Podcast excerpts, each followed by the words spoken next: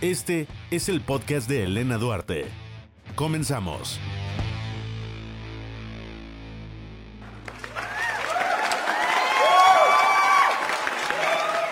Uf, uf y recontra uf.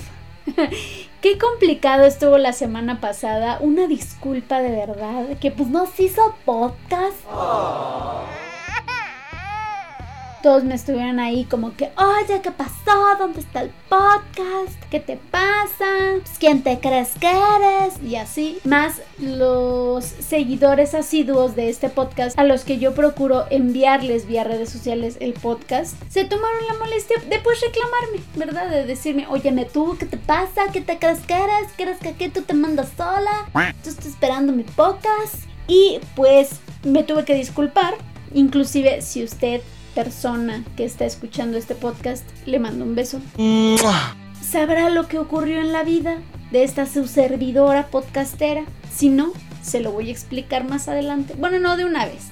De una vez para pasar la página y empezar con el tema con el que venimos en este podcast. Trabajaba en un programa de televisión eh, llamado El Almohadazo con mi preciosa, hermosa y muy querida jefa y maestra Fernanda Tapia. Y pues lamentablemente mi relación laboral con el canal terminó y pues eh, la vida cambia, ¿no? La vida cambia, te da un giro de 360 grados, te da a entender que pues realmente nada está dicho, nada está comprado, nada está por sentado y todo puede cambiar de un segundo al otro. Que tienes que valorar lo que tienes y lo que no tienes también lo tienes que valorar. La libertad, el trabajo, el dinero, la salud, la pareja, la familia, la vida misma, la tienes que atesorar porque en cualquier momento puede cambiar. El escenario o en el plano en el que estás puede dar un giro de 360 grados y puedes encontrarte frente a una pared blanca en la que no sabes qué hay que dibujar para seguir adelante. Y eso fue lo que me pasó.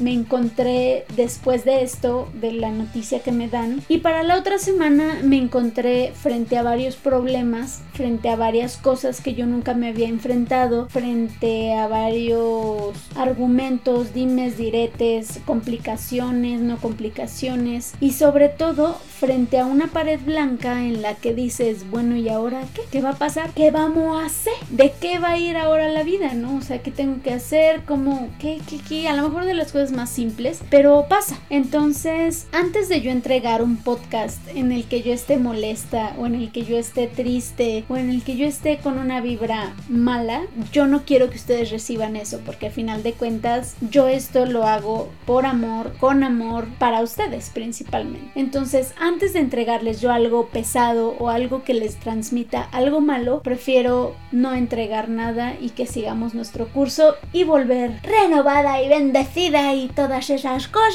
preciosas para que ustedes obviamente sigan teniendo su podcast pues acá medio chistosón, medio graciosón y etc. Entonces les agradezco a las personas que me dijeron que se preocuparon por mí, que me dijeron, oye, ¿estás bien? Oye, ¿necesitas algo? Oye, ¿y el podcast? Oye, pero todo bien, ¿va a seguir? ¿No va a seguir? ¿Qué va a pasar? Muchísimas gracias, de verdad me hacen sentir una persona muy afortunada de que alguien en el mundo me diga, ¿Todo bien? ¿Todo chido? Ok, perfecto, sigamos. Y quiero aprovechar esto también para decirles y para comentarles y para renovarles que pues este podcast es para ustedes, lo que ustedes me quieran decir, reclamos, sugerencias, que me quieran pedir un tema en específico, ya alguien por ahí me había pedido relaciones tóxicas, pero lo vamos a hacer igual ustedes si quieren algún tema en específico, adelante, échenlo, que yo con todo gusto lo trabajaremos entre Luis Ávila y yo y se los entregaremos con mucho amor. Y pues bueno, oigan, ya vamos a darle vuelta a la página, que es muy difícil darle vuelta a la página. La verdad es que me di cuenta en estas semanas el pasar la hoja es un proceso difícil y es un proceso como de desintoxicación, ¿no? Porque al final de cuentas es una pérdida y es una pérdida de tus compañeros, de lo que hacías, de la monotonía, a lo mejor de la vida cotidiana y darle vuelta a la página de eso es complicado. Pero aquí ya le vamos a dar de vuelta a la página y vamos a hablar de un tema que creo que es bien importante, hijos santos. Yo como su tía señora, aunque no tengo hijos, me considero ya una señora. Señora, señora, señora. Entonces, como su tía, quiero hablar de que el 16 de noviembre, gracias a la ONU, se determina que es el Día de la Tolerancia. Ustedes dirán, ¿eso pues con qué se come? ¿Eso pues qué es? Pues les voy a decir, la tolerancia principalmente es igual a respeto, básicamente. ¿no? No es indiferencia, no es decir, pues lo tolero, pero yo no estoy, no. Eso, esas son patadas de ahogar. La tolerancia es respetar al de enfrente, al de al lado, al de atrás y respetarnos a nosotros mismos. Es chistoso que hablemos de tolerancia porque tolerancia viene muy de la mano con discriminación y usualmente la discriminación se lleva o se ejerce ante minorías donde pues a veces hasta es difícil que tengan igualdad de justicia, de derechos, de cosas básicas que dirías, ¿what? Porque a veces no lo creemos, pero desgraciadamente es así. La tolerancia es básica, es saber apreciar la riqueza, la diversidad, la libertad y sobre todo el derecho que tenemos todos a creer, pensar, sentir, vivir, vibrar, actuar de manera en la que querramos, ¿no? Obviamente esto sin afectar a terceros, pero eso es la tolerancia. El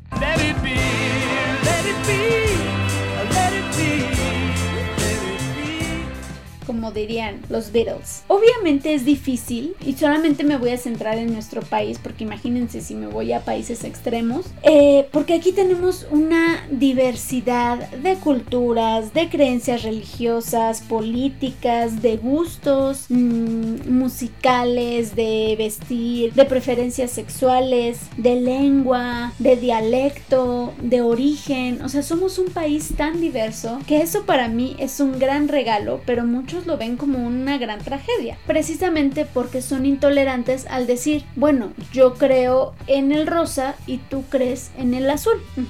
Yo veo la religión como lila y tú la ves como negro. Y eso es un merequetengue. Obviamente la intolerancia nace desde muy adentro de nosotros, desde la ignorancia, desde el miedo, el miedo a lo desconocido, a lo que no está dentro de nuestros parámetros, a lo mejor familiares, sociales, etcétera, y del rechazo, que es así de que no, ni siquiera quiero meterme, ni siquiera me interesa saber lo que tú piensas, yo digo que estoy bien y ya. O sea que también viene un poquito del narcisismo, del pensar que lo que nosotros decimos está bien y lo que los demás dicen está mal. No es así, así no se hace. Obviamente, si todos nos educáramos y nos adentráramos, pero a entender al de al lado el por qué procede así o por qué le gusta esto o por que no le gusta lo que a nosotros, eh, podríamos cambiar esa perspectiva o podríamos decir, ah, bueno, pues sí, está chido. Ya me di cuenta tu punto. Obviamente les digo que México es un país que tenemos una diversidad enorme de religión, de cultura, de lengua, de etnia inclusive. Y de esto precisamente nos va a hablar el hombre de la voz bonita, Luis Ávila de todas estas minorías que mal llamadamente y me molesta mucho se les digan indios. Ay es un indito. Se me hace híjole. No, God, please, no, terriblemente se me hace una falta de respeto enorme pero Luis Ávila nos va a despepitar todo todo todo acerca de la intolerancia que tenemos porque nosotros nos creemos españoles nosotros nos creemos franceses italianos no es la llave que tenemos nosotros para podernos poner en un punto de decir, ay, pues es que los inditos son menos que yo. ¿Por qué no, mis vidas? No es así, no va por ahí. Pero vamos a escuchar al hombre de la voz bonita.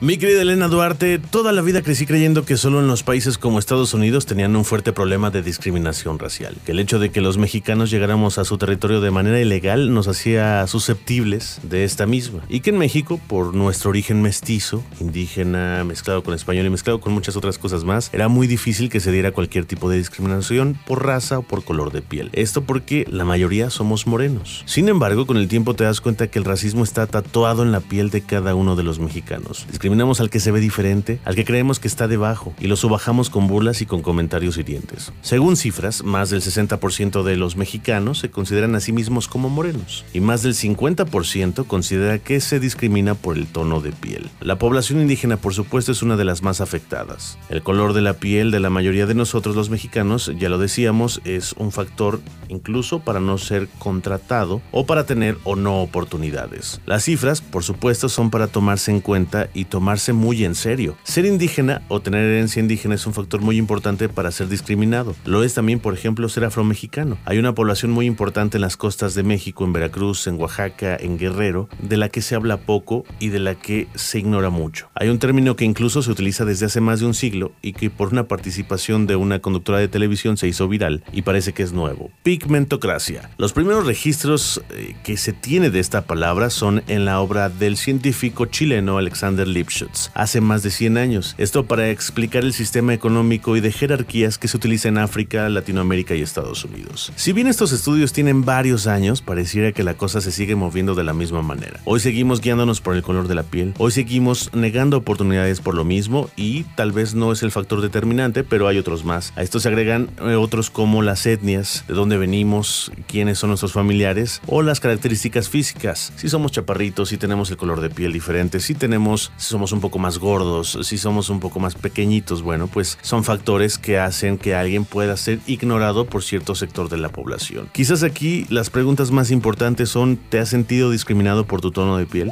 ¿Crees que has tenido menos oportunidades o más por tener otro tono de piel? Sin duda son preguntas que podrían ayudarnos a comprender más el entorno de racismos y microracismos que vivimos. Sin duda llamarles nacos, indios, negros, prietos de manera despectiva, bueno, pues, o de cualquier manera, bueno, pues sí, son microracismos y racismos enormes que vivimos día con día en este país, motivados por supuesto por esta herencia pigmentocrática que tenemos en el país. Al parecer no son muy evidentes, pero las desigualdades sociales los hacen mucho más evidentes. Yo te mando un saludo, mi querida Elena, hasta aquí mi comentario, te mando un abrazote, nos escuchamos en la que sigue. Totalmente de acuerdo con Luis. Para mí la verdad sí me representa un gran orgullo pensar que por mis venas corre sangre azteca, tolteca, maya, chichimeca, etcétera, porque también hay muchísimas etnias y muchísimos grupos y no sabemos exactamente al cual pertenecemos, pero para mí es un total lujo. Entonces no entiendo por qué a los demás se les haría como, como algo malo, como algo objeto de discriminación. Otro sector, híjole, nos vamos a meter aquí en, problemas tal vez. Pero pues bueno, aquí venimos a decir lo que pensamos, aquí venimos a decir pues lo que uno siente dentro de su corazón. Otro grupo, otro sector que totalmente, a pesar de los años, de las marchas, de, de, todo lo que se ha hecho para visibilizarlos, para sensibilizarnos acerca de, para decirnos, no veo cuál es el problema, ¿no? ¿Cuál es la diferencia o cuál es el caos que debe de causar? Es la comunidad LGBT. Tal vez ustedes saben, porque son muy letrados, las siglas de LGBTTIQA que ya ahora ya estamos adentrando a más y más este, sectores y grupos. Pero por si no, pues mira, aquí de una vez se las voy a andar desglosando para que usted sepa ahí, por si no sabía qué significan las siglas, pues aquí se las vamos a enseñar. L es de mujer que se relaciona sexual y afectivamente o amorosamente con otras mujeres, o sea, lesbiana. La G viene de gay, que es el hombre que mantiene relaciones sexuales, afectivas, amorosas con otros hombres. Bisexual es la persona que siente atracción ya sea por hombres o por mujeres. No tiene ningún problema con ningún sexo. La primera T significa travesti es la persona que ocasionalmente se viste o expresa según la cultura el rol del género opuesto al que le fue asignado al nacer. Transexual. Esa es la segunda T, que es la persona que expresa un sexo o género diferente al que le fue asignado al nacer. O sea, que suelen modificar su cuerpo para complementar una pues transición de identidad. O sea, un niño que nace con cuerpo de niño, pero él dentro de sí se sabe mujer y viceversa. Una niña que nace con cuerpo de niña, pero dentro de sí se sabe hombre. Transgénero, la tercera T, que es la persona que se identifica con varios o con ningún género o sexo diferente al que le fue asignado al nacer. O sea, no tienen la finalidad de modificar su cuerpo, pero pueden vestirse del sexo opuesto.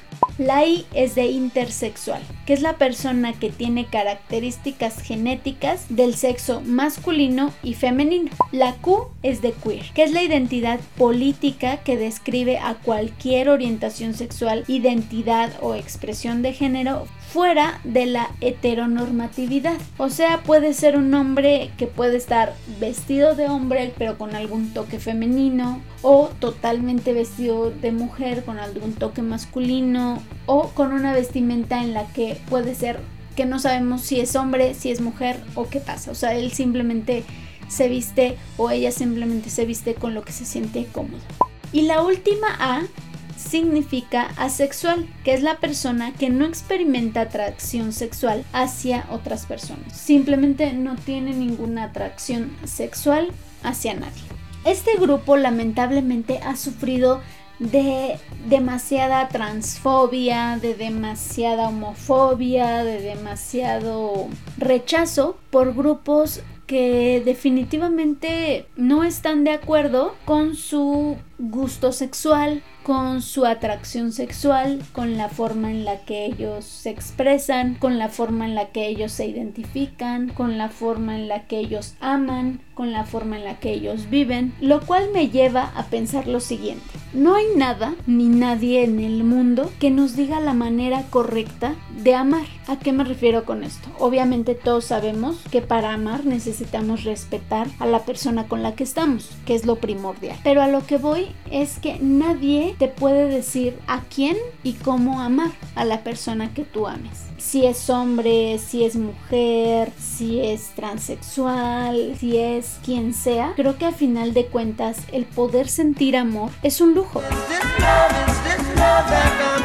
Creo yo que mientras no estemos afectando a nadie, con afectando a nadie me refiero a estemos humillando, estemos faltando el respeto, estemos agrediendo, estemos haciendo nada de eso. Y mucha gente cree que dos hombres besándose en la calle o dos mujeres llevadas de la mano en el parque es agresión, que creo que a final de cuentas en este mundo, en este país tan loco en el que vivimos, el que dos personas sientan amor es la lucecita que a todos nos dice, bueno, todavía hay gente que siente algo positivo por otras personas. Obviamente esto parte desde el conocimiento, ¿no? Como les había dicho. Es necesario que entendamos la diferencia entre el sexo biológico, identidad de género, expresión de género y orientación sexual. Pensaríamos que son cosas iguales que vienen en la misma cajita, pero realmente es que no. El sexo biológico es con el que nacemos, con el que dicen es niña es niño. Es lo que nos dice nuestro aparato reproductor. Pa' pronto. La identidad de género es la forma en la que cada uno de nosotros nos percibimos, valga, a nosotros mismos. Esto no tiene nada que ver con nuestra fisonomía o con nuestro cuerpo. Es solamente nuestro sentir y nuestro pensar. La expresión de género son los gestos, las reacciones, las apariencias, la forma de relacionarnos con los demás, la forma en cómo nos llevamos o cómo nos comportamos con nuestras amigas, nuestros amigos, nuestros compañeros, que puede ser a veces o muy femenina o muy masculina o simplemente andrógina o puede ser de alguna otra forma. Y finalmente viene la orientación sexual, que tiene que ver única y exclusivamente con qué nos atrae. Nos atrae un hombre, nos atrae una mujer o qué es lo que nos atrae, qué es lo que nos mueve eh, sexual y emocionalmente. El problema aquí es que desde hace miles de millones de años, desde hace siempre, han existido personas gays, personas de lesbianas, personas transgénero, personas queer, personas asexuales, o sea, desde siempre ha existido, pero Afortunadamente ahora se sienten con más poder y con más libertad de decir este soy quien soy yo y así me muestro al mundo. Quien me quiera, súper bienvenido y que no, pues híjole, ¿qué puedo hacer? Y es que históricamente los miembros de toda esta comunidad han tenido que resistir y persistir y sobrevivir a todo este tipo de agresiones, de transgresiones, de silenciarlos, de callarlos, de vivir la sombra, que muchas veces hasta pierden trabajo, pierden familia, pierden seres queridos, porque no los aceptan porque a final de cuentas no aceptan quiénes son ellos. Y qué triste y qué duro ha de ser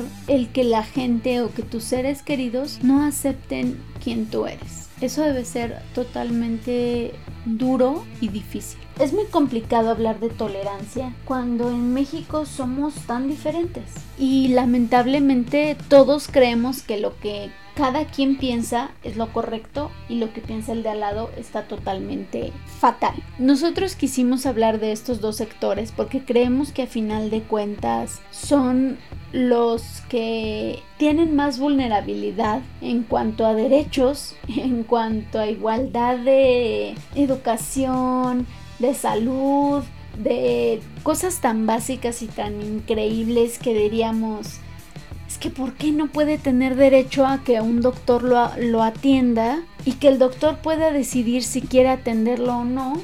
solamente por si tiene otra preferencia sexual o por si su apariencia es diferente a la mía o por si habla algún dialecto. Si a todo eso le aunamos que toda esta parte de la discriminación nos quita oportunidades de empleo, de reconocimiento a lo mejor laboral o social. Todo este tipo de cuestiones de discriminación, de sentirnos más que el otro, de no tener tolerancia ante el pensamiento o vida de los demás, cuando se estigmatiza a alguien y se cree o se da por hecho que lo que uno, que el prejuicio que uno tiene acerca de tal o cual sector es verdadero y es único, se le pone una etiqueta a las personas cuando no debería por qué hacerse. Esto lo vemos en todos lados y creo que ahorita con las redes sociales lo hemos visto más porque detrás de una computadora nos podemos escudar, podemos decir nadie nos ve y podemos despepitar ofensas, reclamos, comentarios agresivos, discriminatorios hacia alguien más. Es terrible que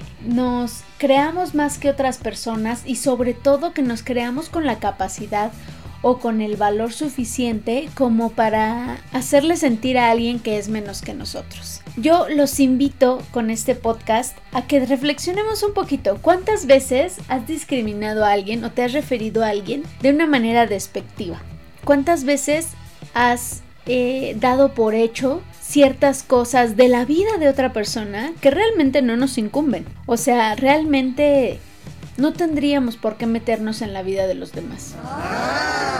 Recuerden que este podcast está disponible en Spotify, en Apple Podcast, está también el video en YouTube. Eh, a mí me encuentran en Duarte Elena en Instagram, en la página de Facebook de Elena Duarte. A Luis Ávila lo encuentran en Twitter como arroba Luis Ávila e a mí como arroba Elena Radio. Muchísimas gracias por escucharnos, estamos muy contentos de volver, estamos muy contentos de estar aquí con ustedes. Gracias por prestarnos sus oídos. Yo les mando un besotote. Mi nombre es Elena Duarte. Adiós.